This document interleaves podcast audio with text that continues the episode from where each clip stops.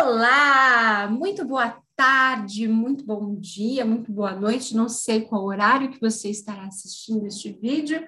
Eu sou a professora Aline, professora da Tarsila Anitta Educação, e hoje eu faço o meu último, derradeiro vídeo de 2021. Esse ano foi maravilhoso e incrível, certo?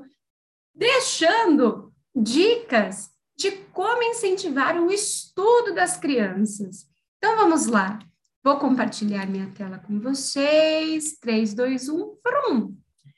Como incentivar os estudos das crianças? Eu começo o meu slide com um frame do filme A Vida é Bela. Eu recomendo que todos vocês, papais, mamães, meus colegas educadores que me acompanham aqui, assistirem esse filme, se não já assistiram, né? É uma obra Prima, é um filme italiano belíssimo e fala muito, né, de educação, que vai ser o tema, né, ao qual assentarei o meu discurso de hoje. Bom, eu começo esse vídeo, esse áudio para você que está me acompanhando no Spotify, falando que eu sei, não é fácil educar uma criança, é um desafio. Quando nasce um filho, nasce um pai, nasce uma mãe. E nós sabemos que os deveres que os familiares possuem vão além de só cuidar da criança, né? Tem a casa, tem o trabalho, então é um desafio. Você não está sozinho, não está sozinho. E quando a criança está em desordem, a criança está mal educada, a família está é, bagunçada, a gente costuma dizer em termos gregos, né, que há um caos. O caos é a desordem, né? Mas em todo caos, olha só, tem o cosmo. Cosmo é uma palavra grega também que significa ordem, a organização das coisas, né? Então eu coloquei aqui no slide para quem está me acompanhando no YouTube, que em todo caos tem um cosmo, né? Toda desordem tem uma ordem secreta. Então, é, incentivar a rotina dos estudos, educar uma criança, porque são assuntos interligados, vocês perceberão. Você, é, ao incentivar uma criança a estudar, você está educando ela no modo geral, no modo macro, certo? É deixá-la no cosmo, é integrá-la, né? Na sua missão, na sua vida, porque a criança é um, é um ente vivo que está ali em potência, latente a ser lapidada, né, a ser despertada também. Bom, no slide lê-se o seguinte: cosmos é o oposto do caos, a ordem do universo. As crianças nascem interessadas por tudo. Tudo ao seu redor desperta atenção. Há várias formas de manter esse interesse durante toda a infância. Uma delas é perceber que todas as coisas estão ligadas e dependem uma das outras para existir. Ter essa visão do mundo permite à criança desenvolver o sentido de gratidão. Cria também uma ligação com o universo que permite perceber a ordem existente na natureza. Então, mais uma vez, por que, que eu trouxe à baila esse. É, esse trechinho, justamente para falar que ao incentivar, aqui eu vou dar algumas dicas que, de modo geral, levariam a criança a estudar melhor, tá ligada com o teu cotidiano em casa, vocês vão ver, com a tua filosofia de vida, é um todo. Então, quando a gente fala de educar, incentivar é um contexto global, tá? Então tá tudo junto e misturado, e tudo isso é cosmo. É isso que eu quis fazer aqui. Primeira dica de como incentivar os estudos das crianças. Espiritualidade e bem-estar. Então, é até um ditado: família que reza unida permanece unida. Então, é importante que você e seus familiares tenham práticas de rezos, que vocês orem, que vocês meditem com as crianças, Por mais que, sei lá, porventura você seja de uma família agnóstica, você não acredita em nada, tenha hábitos de contemplação. Vamos observar as estrelas, meu filho. Vamos ficar numa fogueira contemplando o fogo. É importante esses momentos de contemplação para acalmar né, os ânimos, é, apaziguar, porque a vida é muito corrida e a criança ela é um reflexo. Então é importante esses momentos de pausa. A espiritualidade ela ajuda muito a criança, muito. Eu na minha sala de aula com a outorga da minha coordenadora, eu pratico meditação com as crianças, nós fazemos né, práticas de pranayamas, que na cultura hindu é a observação da respiração, porque eu acredito muito nisso, que é importante trabalhar o bem-estar, a prática espiritual. Porque se a criança não está tranquila, em paz, ela não vai conseguir estudar, não vai ter mente, né? não vai ter foco. Então, é importantíssimo o culto espiritual ou contemplativo, se você for ateu ou agnóstico, certo? Segunda dica para incentivar os estudos dos filhos. Vocês vão ver que, como eu disse mais uma vez, o estudo está ligado com a educação, com a tua prática de vida, como que você lida aí com as coisas na sua casa. Cosmo, ordem, quadro de incentivo, planner, rotina. Criança precisa de rotina. Então, a Super Nanny, essa aqui é a Super Nanny gringa, né? Joe Frost, que eu amo de paixão. Ela fala muito isso, a Super Nanny brasileira também. Criança precisa de rotina e de um quadro de incentivo. Existem vários modelos de quadros de incentivos na internet. Por quê? O Léo Freiman, que é um outro psicólogo querido, conheçam o trabalho dele, ele fala o seguinte: seus filhos podem achar que é o fim do mundo não terem tudo o que desejam. Mas você, como adulto, já sabe que é o contrário. Quem tem tudo acaba não valorizando nada.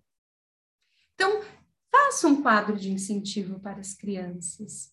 Incentivo, olha, fez, ganhou, não fez, não vai ter, porque a vida é assim. Se você planta, você vai colher. Eu sempre falo, não existe criança prodígio, existe criança que foi estimulada, criança que teve né, inputs e aí corresponde. Então, ordem, põe na geladeira, não tem impressora, faça de papel, mas tenha um planejamento familiar, tenha horário, isso evita ansiedade, sabe? Isso é muito bom. E a criança se sente mais segura. Se ela sabe, ó, se escovar os dentes vai ganhar uma estrelinha, um pontinho, não gritou, vai ganhar ponto, dormiu no horário, que a gente vai ver que é o próximo quesito que ajuda nos estudos, comeu na mesa, sabe, para incentivar a criança a ter aquele hábito, tá? Isso faz parte da psicologia que nós chamamos behaviorista, comportamental, e é importante, ajuda a criança, né? Terceira dica que ajuda a criança a estudar: hora de ir para a cama a criança precisa estar descansada, precisa dormir até para responder melhor. E aí, mais uma vez, eu estou aqui é, parafraseando Léo Freiman, dar um limite é um ato de nobreza. Afinal, quando um pai dá ao seu filho um comando para ir dormir na hora certa, ele está dando à criança a oportunidade de acordar disposta no dia seguinte. Por isso, falar em dar limite é uma forma de presente que promove o futuro. Mais uma vez, hora de ir para a cama é diferente de ir para a cama quando está com sono. Deu nove horas, que é o horário indicado dependendo da idade, né? Tem pesquisadores que falam que até os seis anos é bom, oito e meia no máximo, ir para a cama. Vai para o quarto, estou sem sono, vai ler, fica ali, mas é diferente de mandar a criança para o quarto quando der sono. Como eu falei, né, a hora de dormir é importante porque a criança, se ela não dorme as horas suficientes, ela não se desenvolve, ela não cresce e ela, consequentemente, não irá aprender, porque não vai ter cabeça para isso. Quarto ponto: assumir responsabilidades domésticas. Então, aqui na minha direita, tem os móveis montessorianos. A educação montessoriana preconiza muito isso, essa autonomia, esse senso de responsabilidade, que tem tudo a ver com estudo, gente. Porque estudar, fazer tarefa de casa, é se responsabilizar-se. Por isso que é importante a criança entregar as tarefas, ter compromisso, porque na vida adulta isso vai ser cobrado da criança, certo? Então, se você não sabe entregar, você não vai ser um bom funcionário. E começa desde cedo. E aí, mais uma vez, né, o grande mestre Jesus, ele nos ensinou isso, quando ele fala que ele veio para servir. E a vida é servir. Se todos tivessem essa premissa, o mundo seria diferente. E mais uma vez, o filme que eu comecei falando, A Vida Dela, tem um trecho belíssimo. Eu vou disponibilizar esses slides para vocês verem na, na íntegra tudo. Que fala do dom de servir. Que o personagem principal ele é garçom, está trabalhando de garçom, e aí o tio dele, que era um garçom mais experiente, fala para ele: Olha, meu filho, os girassóis eles se curvam diante do sol. Mas se você os vê muito inclinados, significa que estão mortos. Você está servindo, mas não significa que é um criado, que é inferior. Servir é a arte suprema. Deus é o primeiro servidor. Deus serve o homem, mas não é um servo dos homens. Então, quando você incentiva o teu filho a ajudar a pôr a mesa, a dobrar a roupinha ou a guardar a roupinha no guarda-roupa. Você está ensinando ele a servir a si e aos outros, a ajudar. Porque, deixa eu tirar esse vídeo, eu vou deixá-lo disponível depois nos slides para vocês, porque, mais uma vez, Allan Kardec falava isso, que o egoísmo é a fonte de todos os vícios, como a caridade é a fonte de todas as virtudes. E quando a criança ajuda nos afazeres domésticos, ela vai despertar o senso de organização, o senso de responsabilidade. Mais uma vez, estudo é sinônimo de responsabilidade consigo mesmo, né? Então é muito importante. Eu vou deixar também nos slides o vídeo do Léo Freiman, eu já parafraseei aí nos, nos slides anteriores, falando da síndrome do imperador. Ele tem um livro falando justamente dessa tendência, dessa geração de crianças que não servem, crianças que só mandam, crianças que são os reizinhos dentro de casa. Então, é muito importante é, as crianças terem esse senso de ajuda para justamente não virarem imperadores, tá? Leitura. Esse é o ponto principal que é assim, é, que há muita controvérsias. Por quê? Você já viu criança que não escreve ler alguma coisa? O letramento, ele difere da alfabetização. A alfabetização seria a decodificação. O letramento, ele vem, ele decorre da interpretação ele é além. Então, não sei se vocês conhecem essa fofa que é a Alice. Ela é um exemplo, eu vou deixar aqui no card desse meu vídeo. Um vídeo da mãe dela, Morgana Seco, falando como ela desenvolveu a Alice. Que a Alice é uma menina linda, que fala tudo. E é um encanto, é uma candura. E mais uma vez, ela foi incentivada, ela foi levada a ser assim. É lindo, eu vou deixar depois aqui. Como eu estava falando, a decodificação ela é diferente né, do letramento, porque o letramento ele tem os seus estágios, a gente vai ver, que leva à contextualização.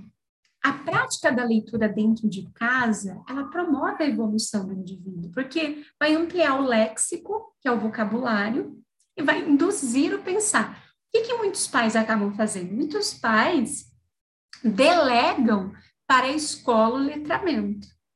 Só que o letramento ele deve ser feito em parceria, família e escola, certo? E como nos dizia Platão, Platão, que foi um grande filósofo, filósofo grego, ele fala que o pensamento é um diálogo silencioso, silencioso da alma consigo mesma. Então, as palavras são os instrumentos do pensar. Então, se a criança ela tem um vocabulário escasso, ela vai pensar mais escassamente.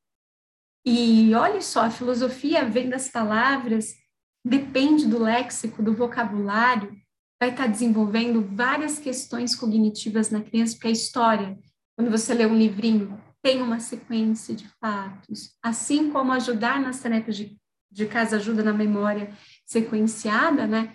A memória a longo prazo, porque você vai lavar a louça, você sabe que você tem que pegar a esponja primeiro, depois o detergente, né, esfregar, enxaguar, e a história tem também essas sequências. Essas atividades sequenciadas, elas são cruciais para o aprendizado. O aprendizado tem sequência, tem cosmo, tem ordem. Então, é importantíssimo trabalhar a leitura além da escola. Quem cultiva o hábito da leitura tende a aumentar a capacidade de entendimento e de reflexão criteriosa sobre a complexidade do mundo. Pois é. Então, tem níveis diferentes, né, do, do processo de aquisição da, da leitura, do letramento, no processo de alfabetização.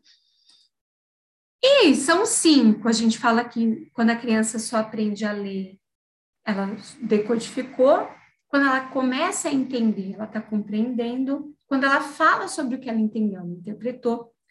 Quando, além de falar, ela entende o contexto daquilo, ela está contextualizando. E quando ela começa a fazer ligações, lembrar de outros textos, outros gêneros textuais, ela está inter, inter, inter, intertextualizando. Difícil, né? E aí eu deixo como dica para vocês esse livro da Silvana Rando, que é uma grande escritora infantil que se chama Lobinho à Porta, que trabalha a, o uso das palavrinhas mágicas. Inclusive, se você não me segue no Instagram, lá na Tarcilanita eu dou dicas semanais de livros. O pessoal que trabalha comigo tem uma curadoria incrível de livros de qualidade. Você não sabe que livro comprar? O que ler para o seu filho? Vai lá na minha página no, Insta, no Instagram.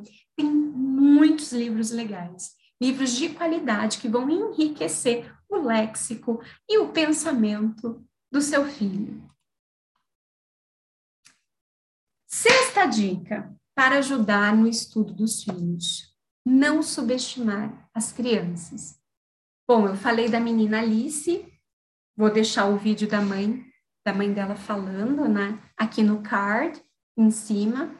E o que é mais bacana, né, na questão dos pais da Alice, nas propostas pedagógicas de Rédio Emílio, Montessoriano, não há uma subestimação das crianças.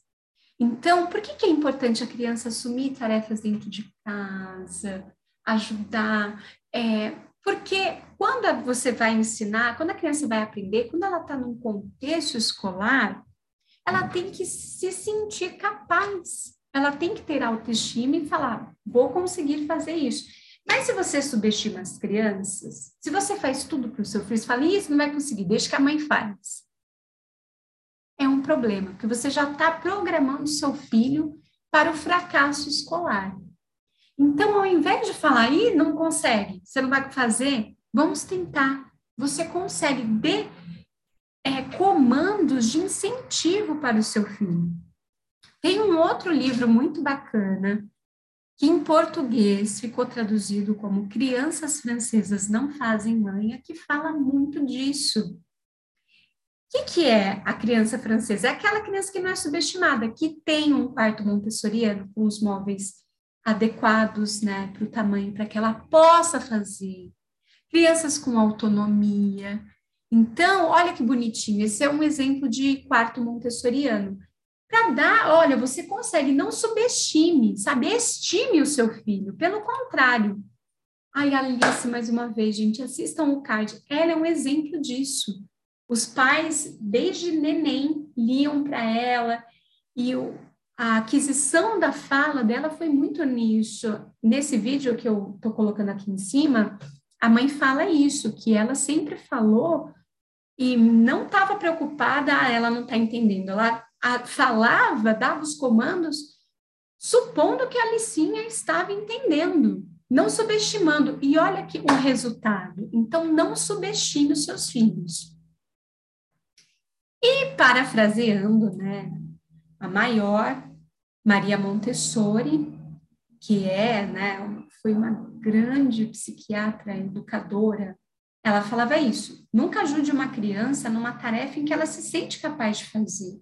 Pelo contrário, você deve estimular o seu filho para autonomia. Educação boa é educação que cria o filho para a vida, para fora, tá? Vamos para a próxima dica. Esse slide aí já dá um, uma deixa.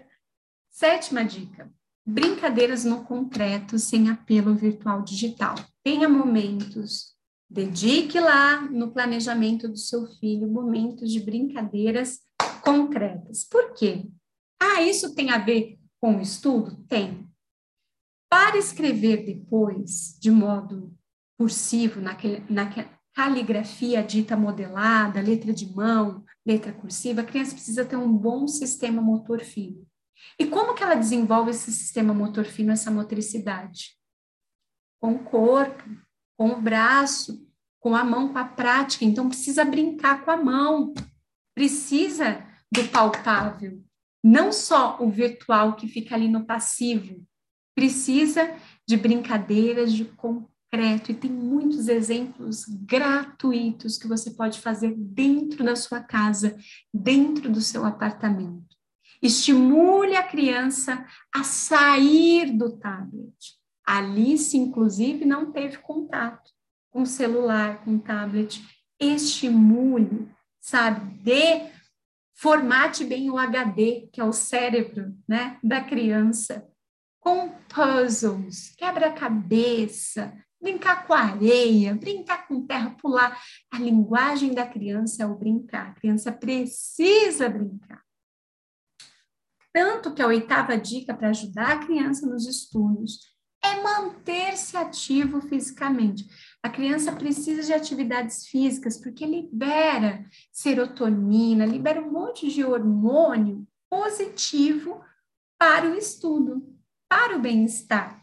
Então, a criança vai estar disposta, tem mais é, vigor para aprender, tá?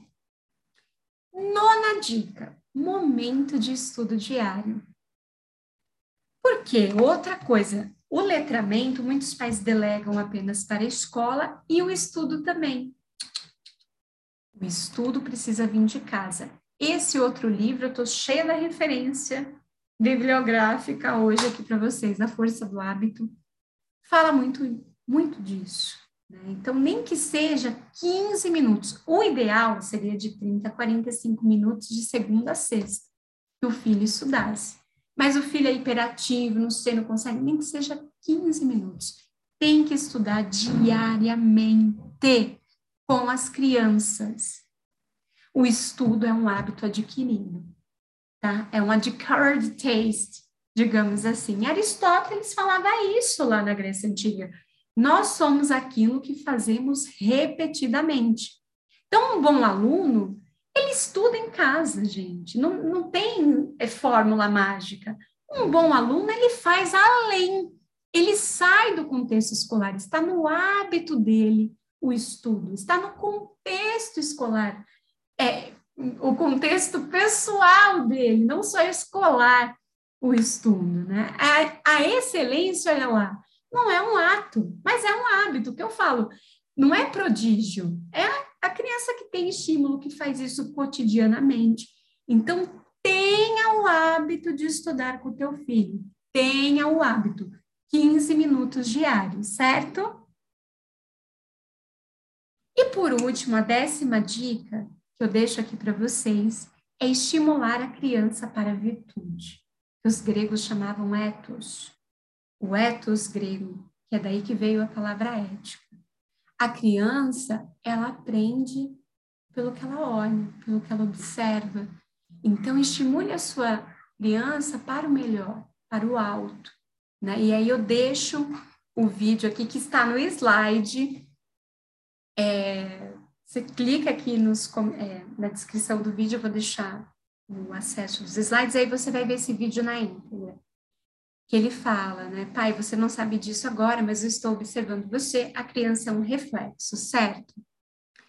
Gente, no mais, quero deixar aqui o meu voto de agradecimento, meu voto de sucesso, né? E o meu agradecimento a todos vocês que nos acompanharam aqui na Tarsilanita. Então, que 2022 seja um ano iluminado, abençoado, de muito estudo, muita dedicação, tá bom? Um beijo grande no coração de vocês. Fiquem com Deus e até o próximo vídeo. Tchau, tchau!